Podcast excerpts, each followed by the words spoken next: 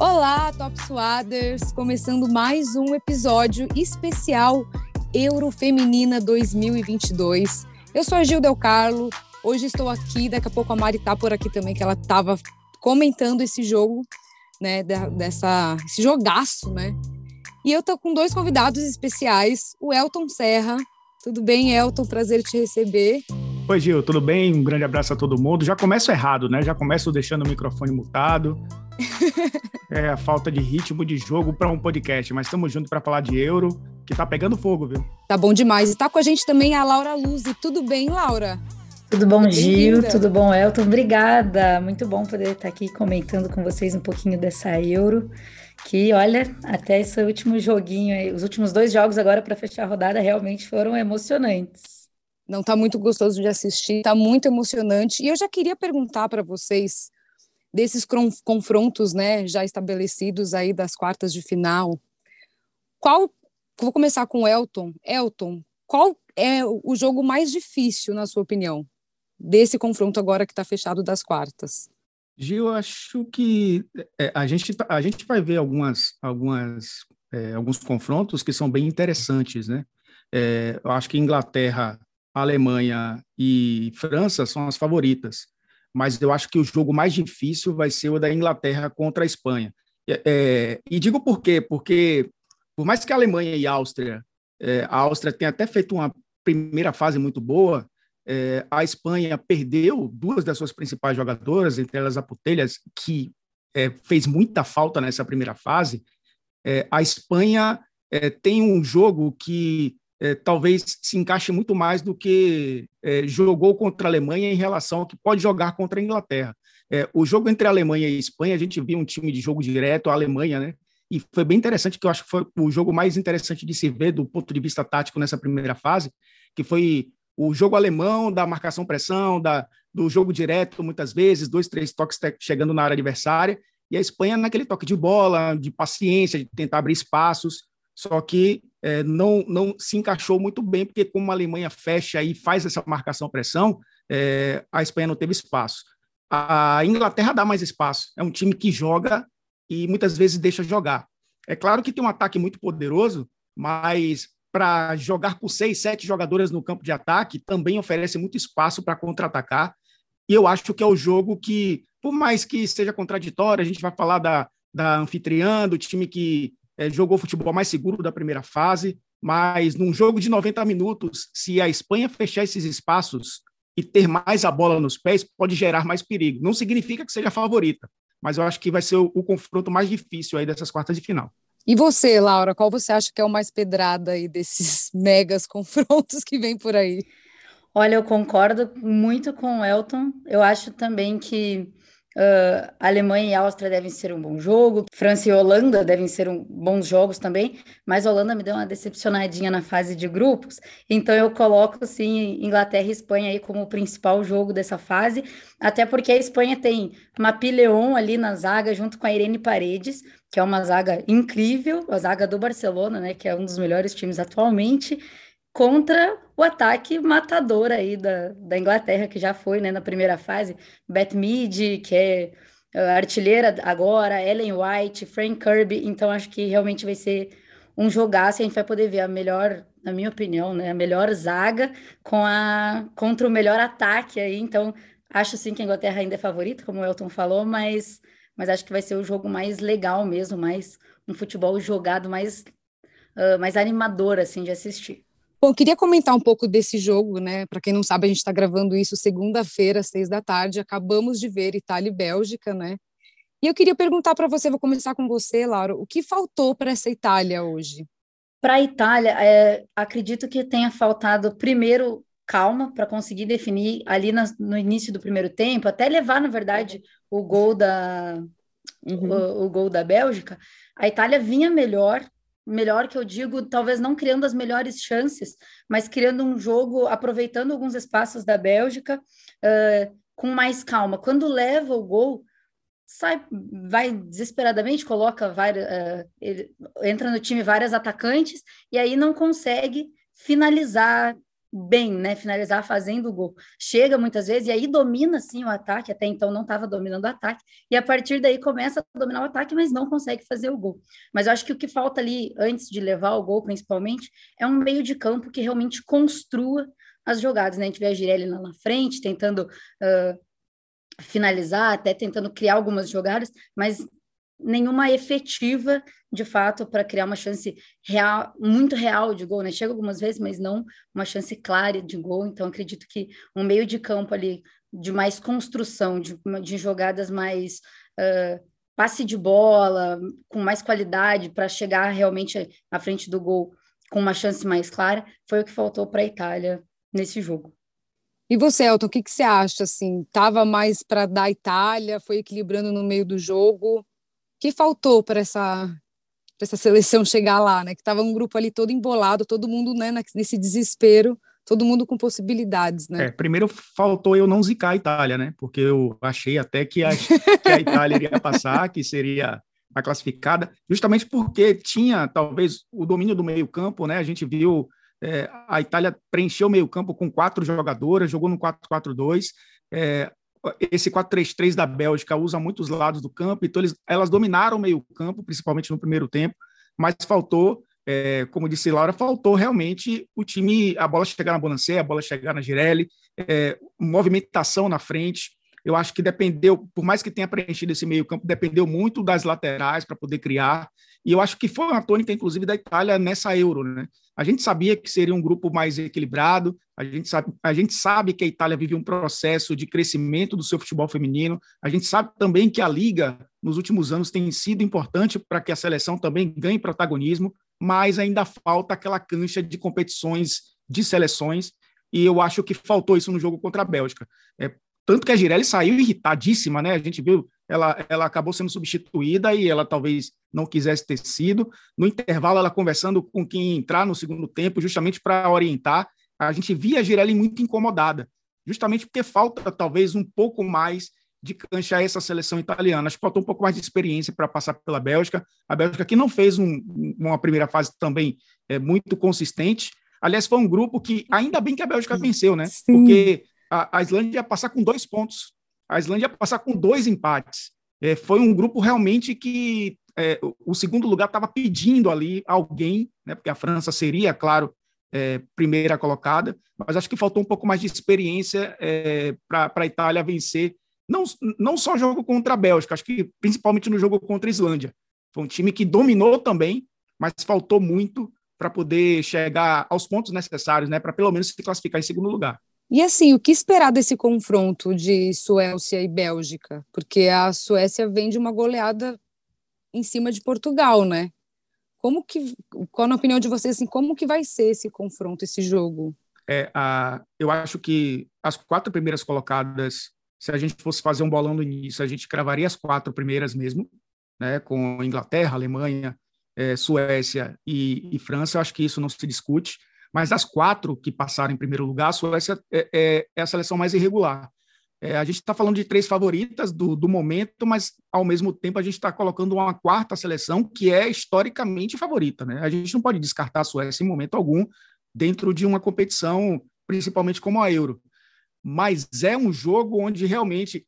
Eu falei do jogo Inglaterra e Espanha pelo equilíbrio do, do jogo né, jogado, do que as duas seleções podem apresentar esse jogo tem um equilíbrio do que a, a, interrogação que ficou nessa Euro. A gente não sabe o que pode apresentar a, a Bélgica contra a seleção da Suécia. E a gente não sabe até que ponto a Suécia está com um problema aí, é, ainda não, não, revelado por todos, problema de Covid, teve é, a, a, própria conferência de imprensa adiada por conta disso, algumas jogadoras vão fazer testagens aí antes do, do jogo das quartas, não sabe se até que ponto a, a, a, Suécia vai contar com suas principais jogadoras. Então, é, o equilíbrio acaba sendo do ponto de vista da interrogação. O que essas seleções podem apresentar? Olhando no papel, a Suécia é favorita, mas olhando para o que apresentaram na Euro, apresentaram um futebol é, abaixo do que se espera e isso deixa o jogo imprevisível. Cheirinho, ó, eu, eu costumo zicar as seleções, tá? Mas cheirinho de prorrogação e pênaltis nesse jogo. E para você, Laura, tá com cheirinho do que esse jogo? De mistério, com certeza, né? De mistério, concordo com o Elton, sem dúvida, porque realmente acho que é um jogo que a gente vai ver o que elas deixaram de apresentar, como ele falou, porque as outras. Se eu falei que. Uh, sei lá, França e Holanda vai ser um jogão, porque a gente vai poder ver a qualidade. Uh, Espanha e Inglaterra também. Ali na Suécia e na Bélgica, eu concordo que Suécia vem favorita historicamente, até tem peças que, ao meu ver, são mais, mais decisivas. Tem Agendal, Blackstenius, que fazem gol, fizeram muito gol também, né, nessa goleada aí contra Portugal de 5 a 0, mas, mas eu acredito que sim, quando a gente vê esse, esse confronto, não sei se prorrogação e pênalti, porque eu não vou cravar nada, não quero zicar ninguém, mas com certeza um jogo que que pode ser de 1 a 0, um placar bem magro aí, porque são seleções que elas não vão jogar no erro do adversário, elas vão jogar mais no acerto delas mesmas, sabe? Porque acho que falta encaixar tanto a Bélgica quanto a Suécia. Sim. Bom, amanhã, amanhã não, mas na quarta-feira tem Inglaterra e Espanha, né? E assim, a gente viu a Inglaterra golear né, por 8 a 0 ali. Não existe chance de outra goleada dessa nesse jogo, né? Seria muito um surto coletivo se isso acontecesse. Contra a Espanha, eu acho muito difícil existir uma goleada, porque como eu falei antes, né, tem Mapi Leon na zaga, Irene Paredes, são jogadores muito experientes que vem, têm feito uma boa temporada com o Barcelona, então acho que goleada como a Inglaterra fez até aqui não vai acontecer. Mas acho que a gente pode ver um jogaço aí, quem sabe, vai saber se a, a, a, Espanha não sente o peso, mas eu acredito que não, acredito que seja mais um jogo também de um placar magrinho. Eu acho que vamos ter alguns gols. É, é justamente pelo, pelo fato de ver duas seleções que jogam e deixam jogar. É, concordo com o Laro com relação à defesa da, da Espanha. A Espanha tomou três gols nesses três jogos, mas a gente sabe que é, a, a Espanha viveu algo parecido do que viveu a França a França também não fez a Euro lá naquele limite, né? A, a lesão da Putelhas afetou o grupo. A lesão da Catotô afetou o grupo, né? De Espanha e de França. E eu acho que agora, virando a chave, 90 minutos, mata-mata, as coisas mudam, eleva um pouco a competitividade. Mas a gente está falando da Inglaterra que, é, assim como a Alemanha, é, não cansa de fazer gol, né? É, é fominha mesmo, é um time que é intensidade o tempo inteiro, é, é uma equipe que ataca com sete jogadoras muitas vezes e talvez, ah, ok, vai, dar, vai se expor e a Espanha tem campo para jogar, mas quem garante que não pode fazer três e tomar dois? Né? Porque é um jogo que tem essa, essa, essa conotação. É claro que quando se entra num mata-mata, é, liga aquela chavinha, né? Olha, só 90 minutos, qualquer vacilo que a gente der aqui, se a Espanha faz 1 a 0 no início, a Espanha teve essa experiência contra, né, conseguiu um empate rapidamente com, é, e, e, voltou para o jogo. Aconteceu com Portugal e Suíça. Então é, é, é, um jogo que elas pensam dessa forma também. E a gente já viu o Euro favorito cair, inclusive, né? É, na última, na última, inclusive, isso aconteceu. É, mas eu acho que pode ser um jogo de não de goleadas, mas talvez de muitos gols. Bom, do nada uma voz do além aparece, que sou eu, Mariana Spirelli, saí do jogo aqui que estava comentando da Itália e da Bélgica.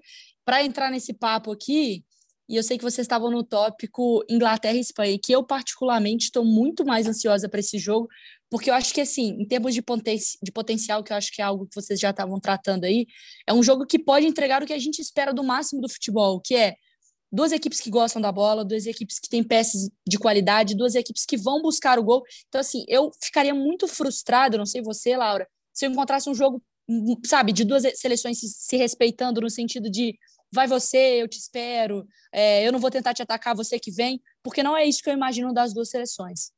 Eu estava falando aqui antes de você chegar, Mari, justamente uh, que é para mim é o melhor ataque contra uma das melhores defesas uh, do campeonato. Então, quando a gente vê eu até falei, né, que ia ser um placar talvez magro, talvez tenha me expressado mal e concordo com o Elton. Talvez não um placar magro, mas com certeza é, eu acho que vai ser, não vai ser elástico. Então a pergunta da Gil tinha sido se ia ser uma, uma goleada da Inglaterra. Não, não acho que vai ser uma goleada.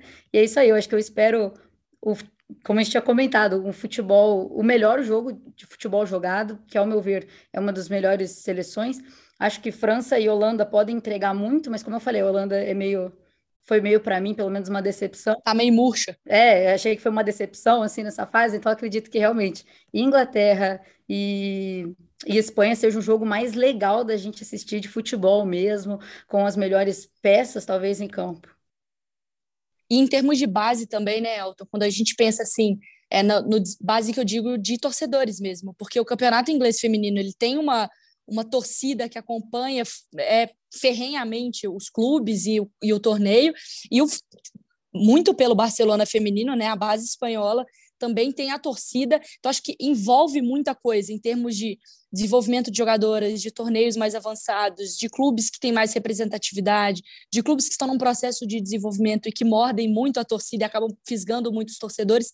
Então ainda tem esse aspecto muito acho que é anímico da partida também que vai estar envolvida, além de todos os elementos de qualidade técnica, ser uma quarta de final, equipes mais do que preparadas.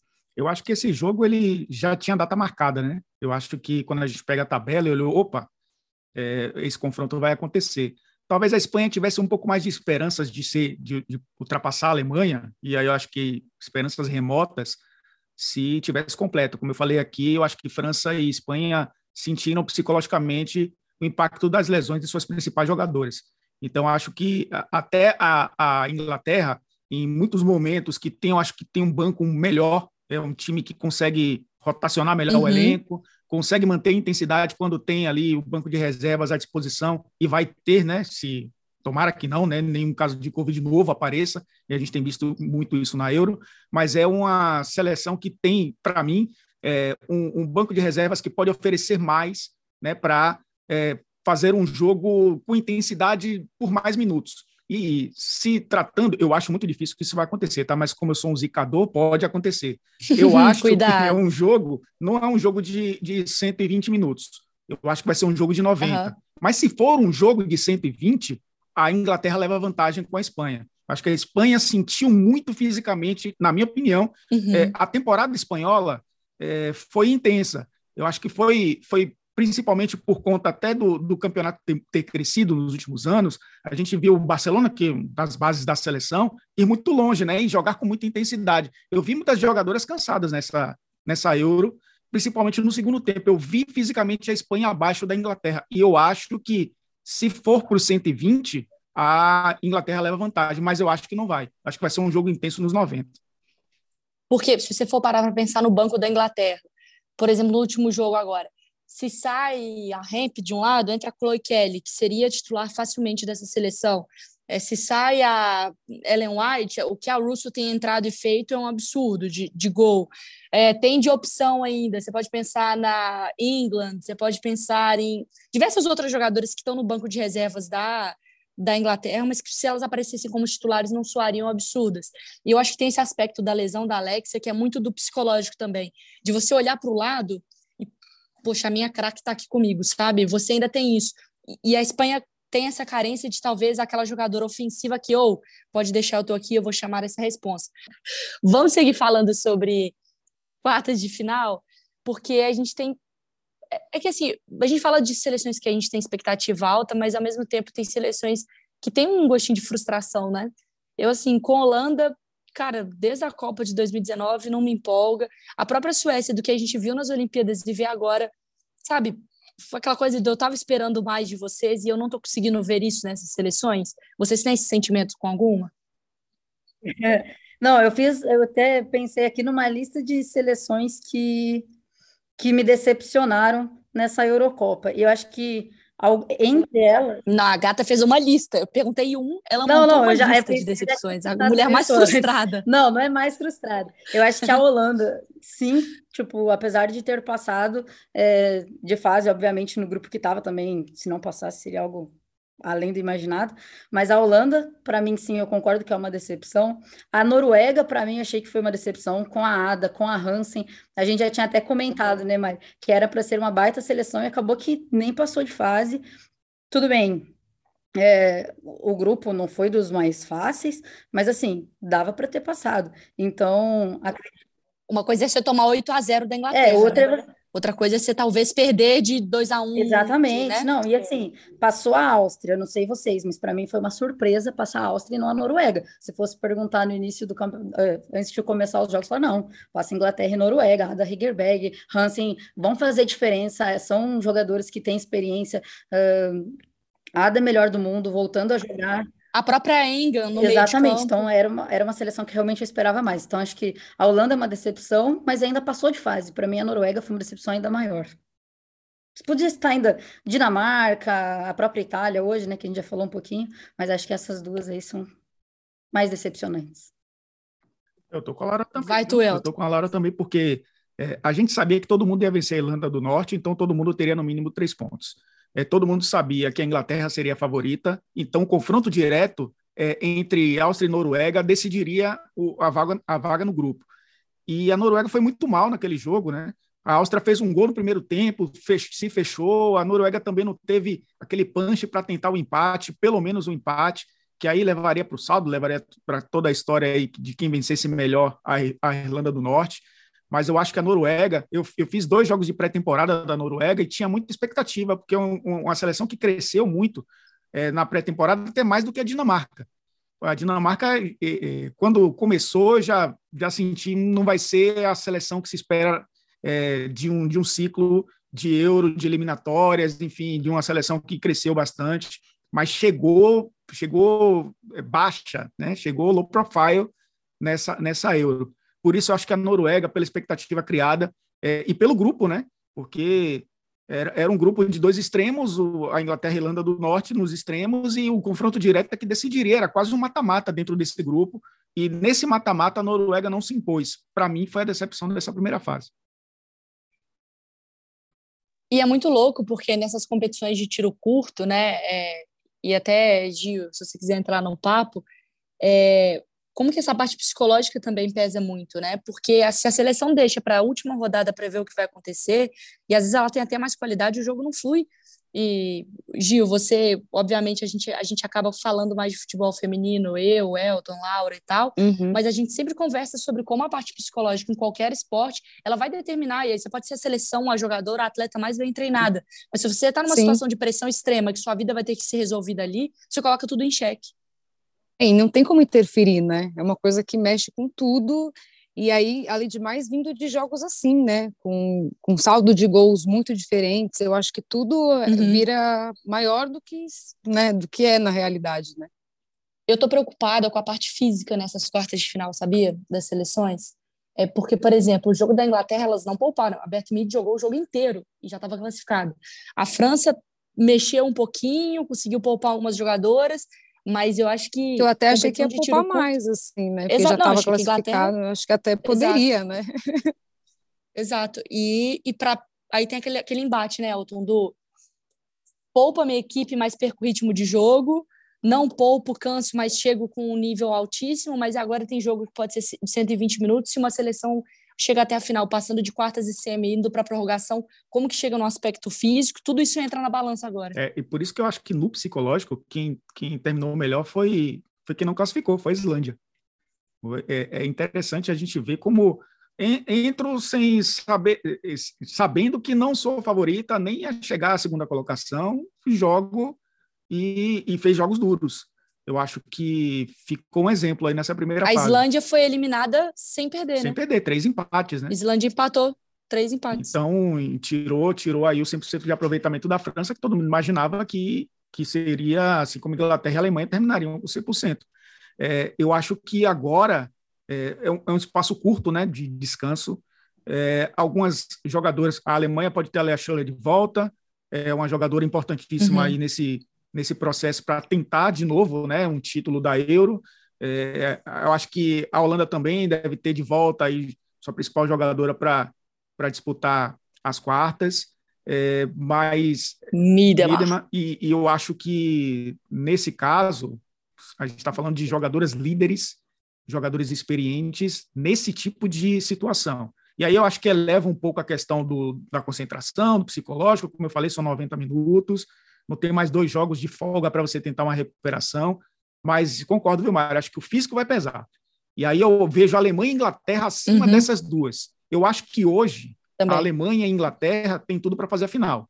Hoje, olhando é, fim da primeira fase, eu acho que as duas são favoritas a fazer a final. Não se enfrentam na semifinal, né? O grupo A enfrenta o grupo C, então uhum. é, teríamos teoricamente aí uma Inglaterra e Holanda numa, numa semifinal e uma França e Alemanha na outra. E eu acho que elas, elas estão inteiras. E tendo suas principais jogadoras, principalmente a Schiller voltando. Eu acho que a, a, Alemanha nem sentiu tanto a Léa, porque a Pop foi muito bem, né? A Pop entrou e, uhum. e deu conta do recado. Mas vai ficar muito jogo. mais forte agora para essa reta final com suas principais jogadoras. E é claro que quando chega nessa reta, é óbvio que a gente usa como base o que a gente viu na fase de grupos, vai vir outro campeonato.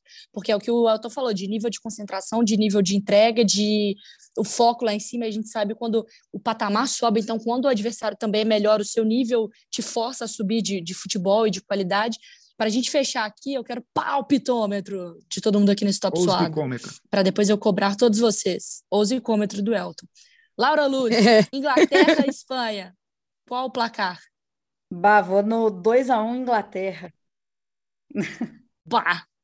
Giovana Del Carlo, quero seu palpite também. Inglaterra e Espanha. 3 x 2 para Inglaterra. Pra... Ixi. Elton Serra. 4 x 2 para Inglaterra, o que significa que as espanholas podem sonhar com a classificação. eu também, ó, eu ia dar 2 x 1 da Inglaterra contra a Espanha, mas só para ser diferente da Laura, eu vou de 3 x 1 então para Inglaterra contra a Espanha, tá? Seguimos o nosso palpitômetro. É bom que Alemanha... podcast não tem print, né? Tem isso. Exato. Lado bom. É mentira. Me dublaram. Alemanha e Áustria, Laura. 2 a 0 Alemanha. Giovana Del Carlo. 3 a 0 Alemanha. Elton Serra. Tô com Giovana, 3 a 0 Eu também ia botar 3 a 0 Então, então só para não ir igual, eu vou 2 a 1 para Alemanha. 3 a 1 para Alemanha. É, Suécia e Bélgica, Laura Luzi. Uai, tu me pegou. Acho que eu. Eu gostei que ela lançou um bar e um uai. Nessa cada hora uma frase. Sou de todos os lugares do Brasil. É... Mantém 2x1 um, Suécia. Giovana Del Carlo? Olha, eu ia falar isso, mas vou, para ser diferente, né? Copiando uhum. a Mari aí. Gosto 1 x 0 para a Suécia. Elton Serra. 1 a 1 no tempo normal e na prorrogação vai ser decidido nos pênaltis e aí eu não sei quem vai passar não, mas eu fico um pouco com a Suécia porque tem uma excelente goleira também em cobrança de pênalti. Sim, eu vou de 2 a 0 Suécia. França e Holanda. Para acabar, então, 2 a 0 França. Eliminando a minha Martens. Tá. Joana Del Carmo? Meu, essa eu tô meio Glória Pires, não Tchau, sou capaz. Mas eu vou de 2 2 a 2 um empate então. aí. Aí depois eu não me responsabilizo. Tá, 2 a 2 Gostei. eu tô certo? Eu acho que vai dar 2 a 1 um, França. Jogo apertado. Eu também. 2 a 1 um, França. Então, palpites criados. Eu já esqueci tudo que eu palpitei, que eu sou hipócrita. Se me perguntarem amanhã, eu, eu já mudo de opinião. e a gente acompanha as quartas de final, que começa nessa quarta-feira o jogo jogaço entre Inglaterra e Espanha. Família, muito obrigada pela participação. Até a próxima. Tchau, Laura. Tchau, gente. Obrigada aí pelo convite. Bora, tchau, Elton. Vocês falam como se esse. Você tá no jogo da Alemanha. É, eu tô no jogo da Alemanha na quinta-feira, Alemanha e Áustria. Vocês falam como se esse podcast não fosse pro ar, né? Que não ficasse lá o play e as pessoas fossem ouvir três, quatro vezes, finge, né? Finge, É, tá bom. Não, tá bom. finge que não. Beijo, gente. Obrigado Giovana pelo convite. Até a próxima. Vamos acompanhar essa Euro aí, tá bem bacana. Boa, Gil. Beijo. Até a próxima. Beijo, gente. Obrigada. Obrigadão. Tamo junto. Top Suado, então, que vai acompanhando a Euro nesse mês especial. Acompanha, então, quarta-feira começam as quartas de final e até a grande decisão, tudo aqui com a gente e também no Star Plus. Beijo, tchau, é nóis.